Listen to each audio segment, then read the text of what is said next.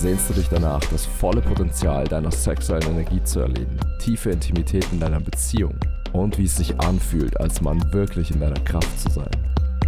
Siehst du, wie sehr die Welt jetzt gerade bewusste Männer braucht, die mutig und in voller Integrität aus ihrem Herzen leben? Dann herzlich willkommen beim Herz eines Königs Podcast, deinem Wegweiser in die Klarheit und zu den Tools, die dich dazu befähigen, das zu tun, was es wirklich braucht, um ein authentisches Leben in Freiheit und Erfüllung zu führen.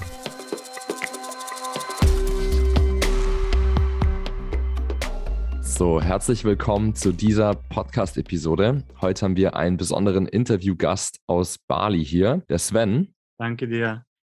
Freut mich hier zu sein. Wir hatten letztens schon ein englisches Interview miteinander, um das auf Heart of a King zu veröffentlichen. Und jetzt sind wir hier in der Muttersprache unterwegs. Ja, ich bin sehr also gespannt. Letztes Mal war ich schon so, oh, wann reden wir Deutsch? Freut mich, dass es heute klappt. Ja, voll. Und heute werden wir darüber reden, wie es ist, Vater zu werden, die ganzen Ängste, die dazu hochkommen und ja, auch ehrlich gesagt Illusionen, die dazu viel verbreitet werden. Total. wo wir einige Einsichten von Sven mit seiner eigenen Journey ja. ähm, teilen werden. Willst du mal noch mal ganz kurz teilen, wie jetzt deine eigene Erfahrung gerade ist? Du hast ja eine Tochter. Ja. Und was da so deine Journey war, würde ich gerne noch ein bisschen hören und teilen hier.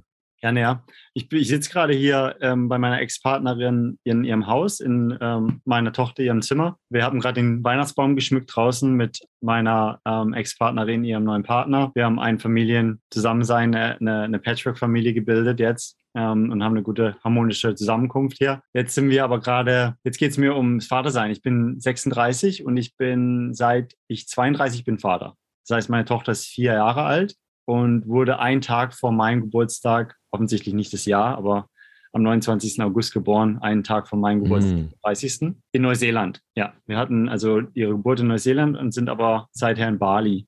Also die größte Zeit ihres Lebens waren wir hier auf der Insel. Vier, viertes mm, Jahr jetzt. Schön. Mm, sie ist wirklich hier. Man hat sie, glaube ich, auch gerade im Hintergrund gehört, oder? Ja, sie ist draußen. Wir haben draußen ähm, so akrobatische, ähm, so eine Schaukel aufgebaut und sie schwingt da jetzt gerade. Ah, schön.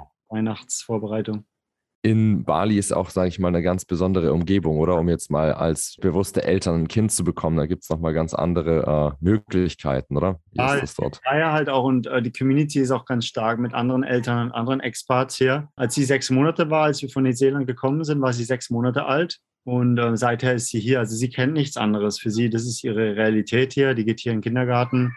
Die hat ihre, ihr, ihr soziales Netzwerk hier, jeden Geburtstag hier gefeiert. Also ist ihr Leben, es ist ihr, ihre Schablone so für ihr Leben. Hm, schön. Ja, sie ist glücklich hier und, und dann bin ich auch glücklich. Und seit der Trennung haben wir eine super Vereinbarung so als Familie. Also, mhm. äh, wie heißt es? Äh, Co-Parenting, Co-Elternschaft. Mhm. Ja, auch mit der Unterstützung von dem Dex, dem neuen Partner von der Carla.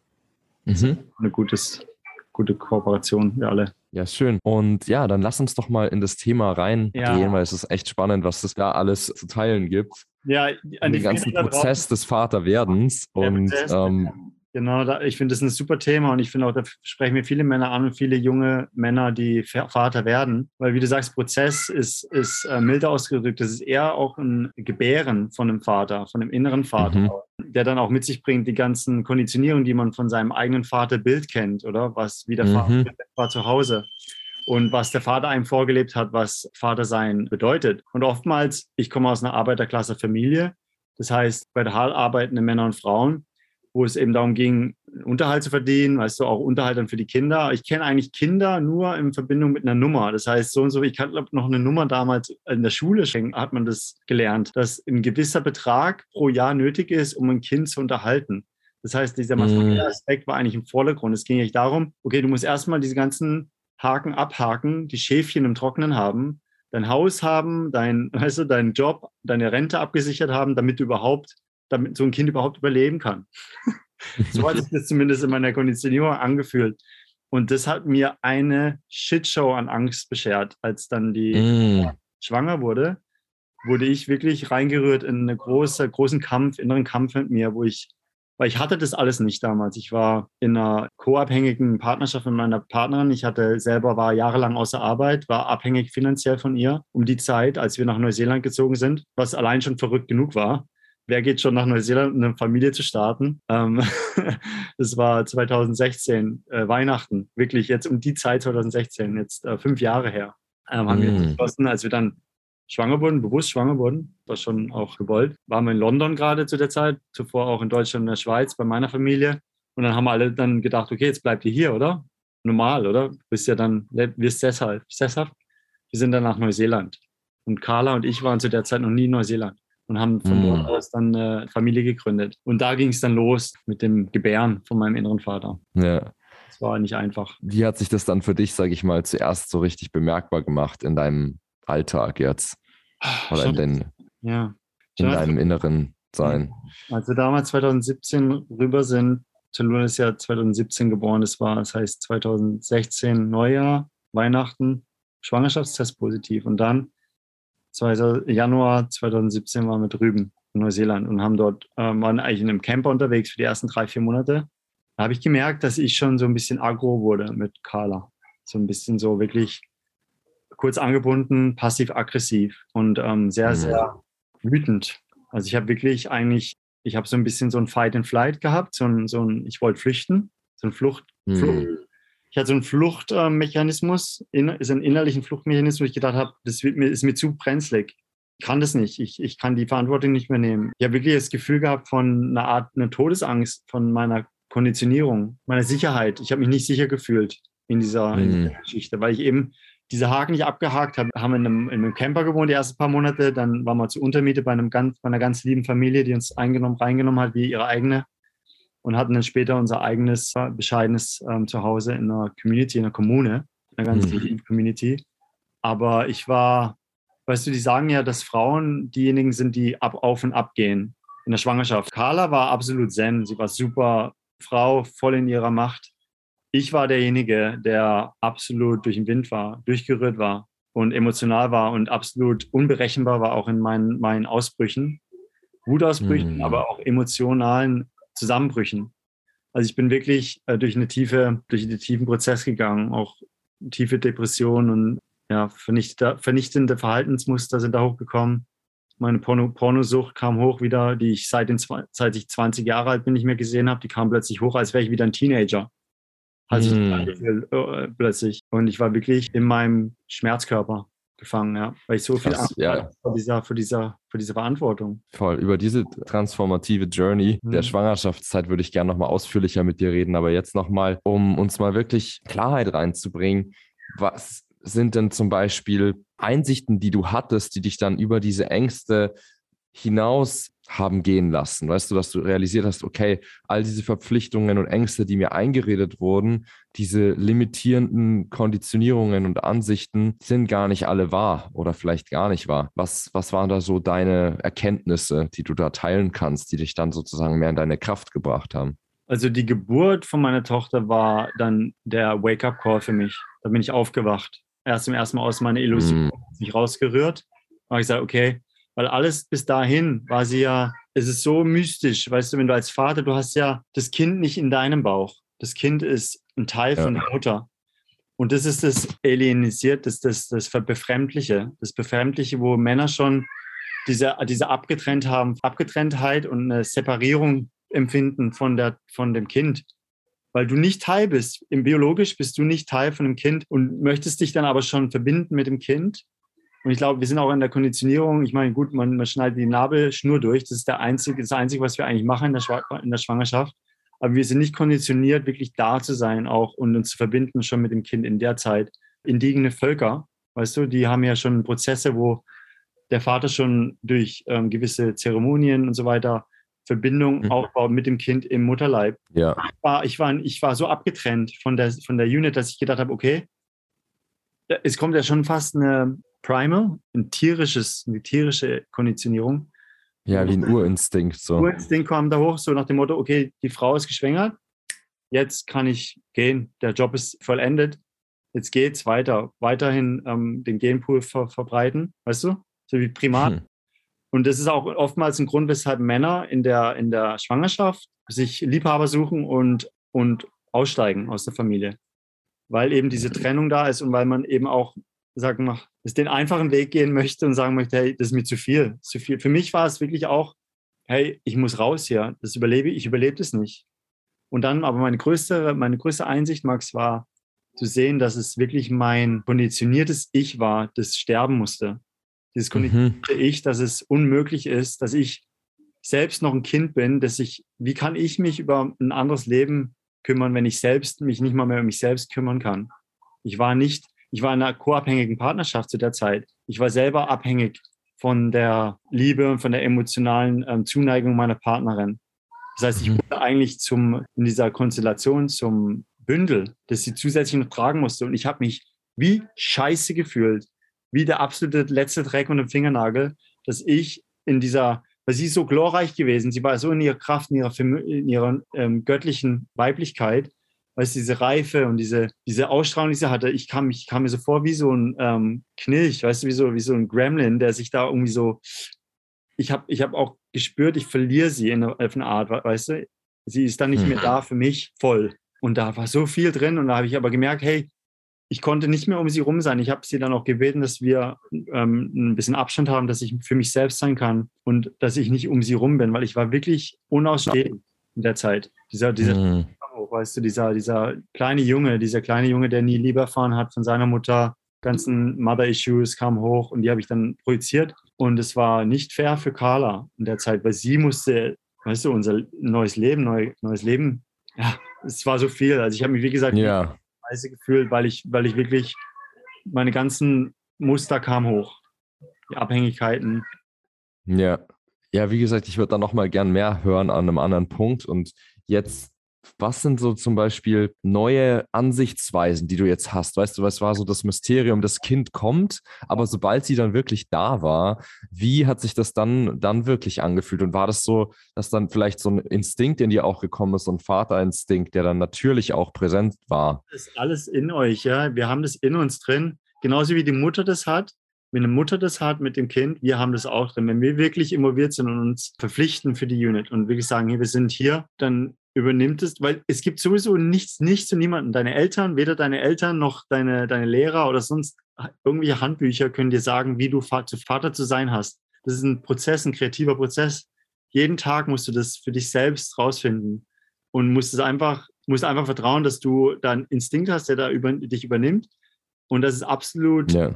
nicht ums Materielle geht in erster, in erster Mm. wir waren in einem, Alter, wir haben in einem Baumhaus gewohnt, in einem Einzimmer-Baumhaus mit, mit Feuerstelle, wo ich jeden, jeden Morgen unten Feuerholz gehackt habe, damit wir es warm hatten in dem Winter. Es war ein sehr einfaches Farmhaus und wir waren in einem Treehouse, also in einem Baumhaus, wirklich, wo draußen die Küche war, wo du dir Handschuhe anziehen musstest, wenn du draußen gekocht hast. Weil es ist sehr einfach gelebt und die Kleine hat dann bei uns im Bett geschlafen. Ich habe auf dem Boden geschlafen vor der Feuerstelle und mich über die Ja. Nacht Feuer habe laufen lassen können. Und wir haben sie im Eimer gebadet und, und sie war, sie war so glücklich und wir waren eine, eine, eine Unit, weißt du, wir waren so, wir sind richtig so ein Nest. War wie so ein Nest im Baum. Und die ersten da haben wir nichts gemacht, außer genestet und wirklich diese, diese, Familie, diese Familienzusammengehörigkeit, wirklich viel Körperkontakt, viel Haut, Haut zu Haut, im selben Bett geschlafen jeden Tag. Und dann ist das alles vom Mm. und habe gesagt, hey, das ist alles nur ein Mindfuck. Das ist nicht mal, es ist nicht mal Mm.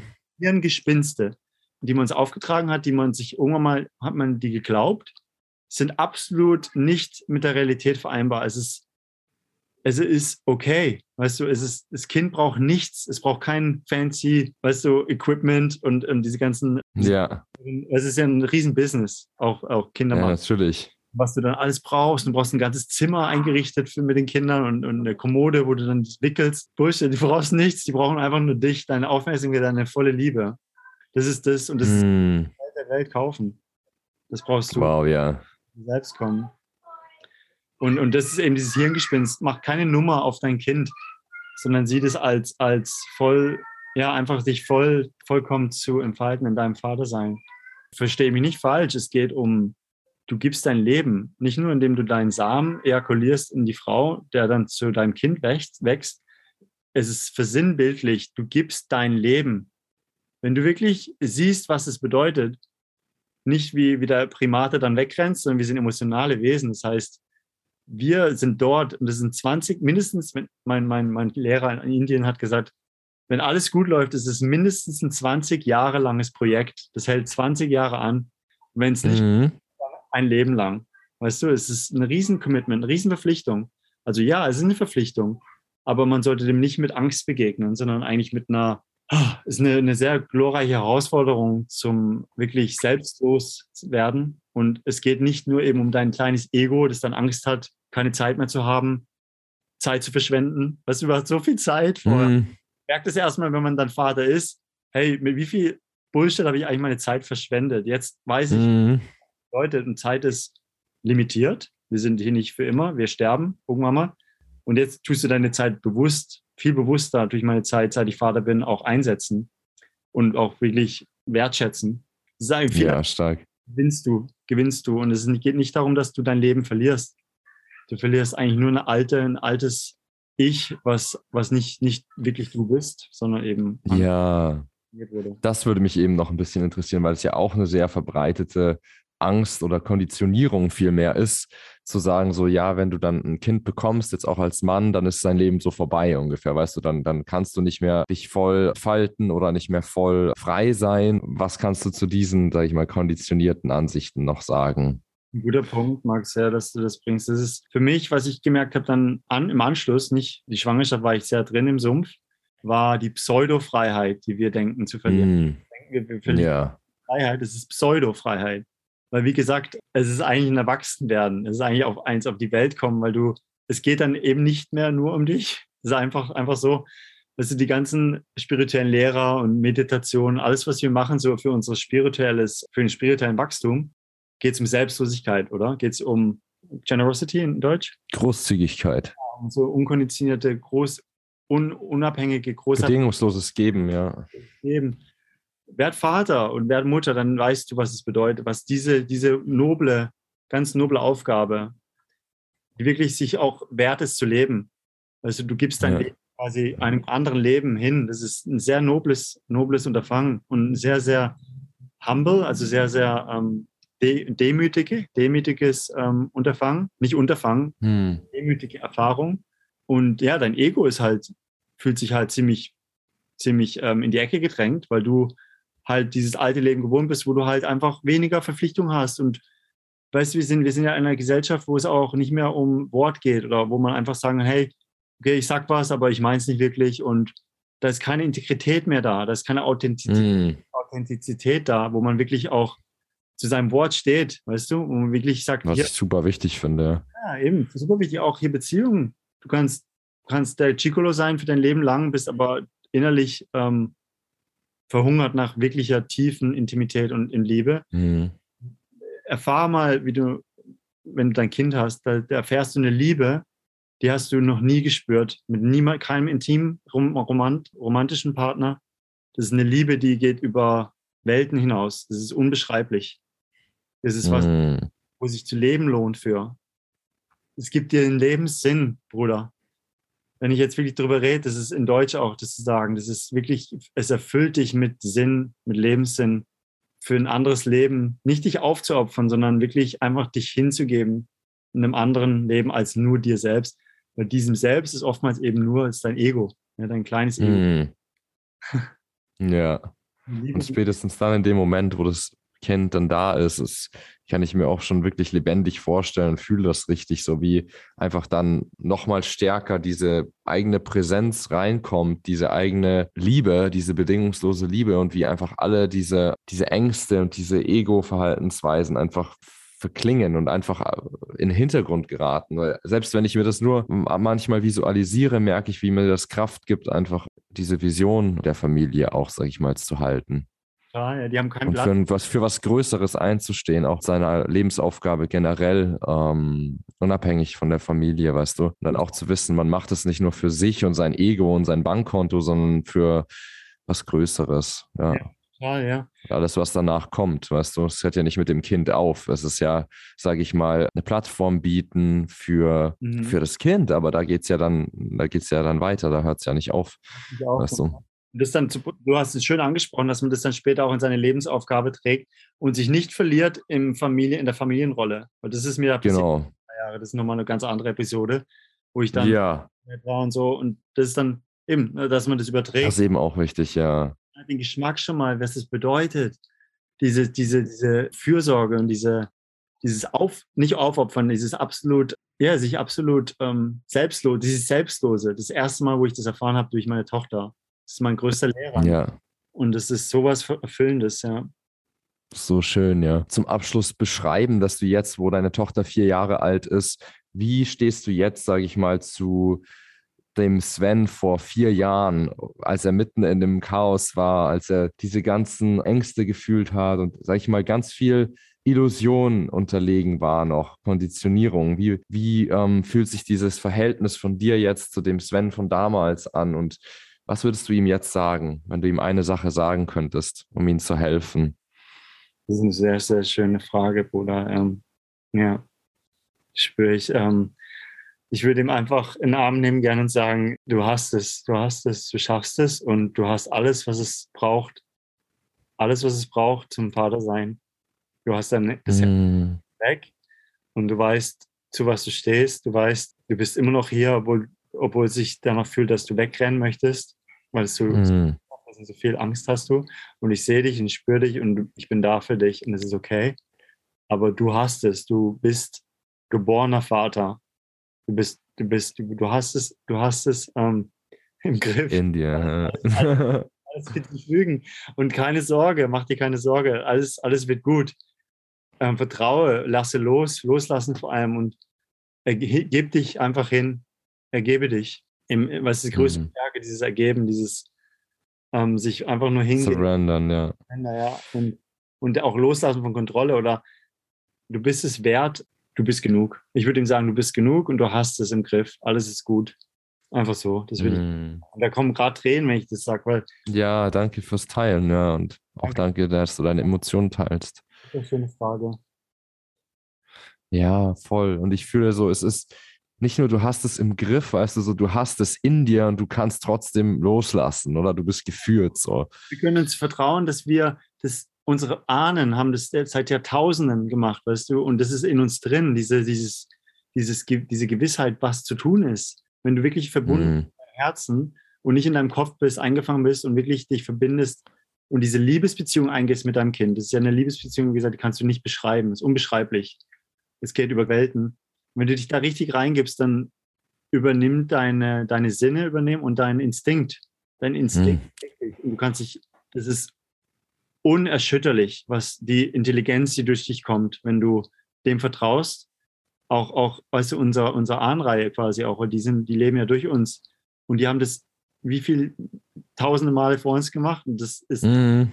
einfach nur dort reingehen und sagen, hey, wir haben das, wir haben das im Griff, ist nicht so, dass wir das machen. Ja, das ist auch der, sag ich mal, einer der reinsten Ausdrücke der Natur, weißt du, es ist da auch dem, dem Göttlichen und der Natur zu vertrauen, weißt du, weil das ist was, wo unser Verstand ganz raus ist, weißt du, das, genau wie bei der Frau bei der Geburt, die kann da nicht in ihrem Verstand sein, sondern das ist das, wo wirklich das, ja, die Natur und das Göttliche einfach wirkt, um Leben zu schaffen und nicht wir irgendwie mit unserem Ego oder Verstand bewirken können. Das ist einfach was Größeres, Mächtigeres, Schöneres, was da einfach durchwirkt. Ja, genau, und ich möchte gerade kurz angreifen, was du gesagt hast über, den, über das Raus. Das war ein super Ansatzpunkt. Und da geht es auch, jetzt gerade wenn wir über unsere Zielgruppe reden, Männer wir Männer wurden konditioniert. Damals im Krieg sind wir, die, auf, auf, sind wir ins Battlefield gegangen, dann später in die Fabriken gewandert und wir waren immer nur konditioniert fürs Materielle. Wir waren mhm. logisch außen vor und das kann ich auch nachvollziehen, dass die, ähm, unsere Gesellschaft uns dann auch so konditioniert hat, weil wir gebären die Kinder nicht. Wir machen hier einen raus, geben den Samen und dann sind wir ja separat, oder? Wir sind ja dann nicht mehr Teil, weißt du? Stimmt auch, habe ich auch so gefühlt. Ich bin ja nicht Teil biologisch. Aber wenn du dich wirklich emotional involvierst und wirklich reingehst in die Unit, dann kannst du dich ebenso auf deine, deine Instinkte verlassen. Wir sind auch biologische Väter, weißt du? Wir sind auch, wir haben auch die Unterstützung der Natur und die, auch wieder wirklich in die Fürsorge zu gehen, nicht nur ins Materielle, mhm. sondern wirklich in die Fürsorge zu gehen, dass du sagst, ich bin da, ich lebe, ich bin hier, ich gebe mein Leben und meine Energie in diese Unit und ich beschütze meine Unit. Ich beschütze, dieses auch dieses ähm, heilige Maskuline.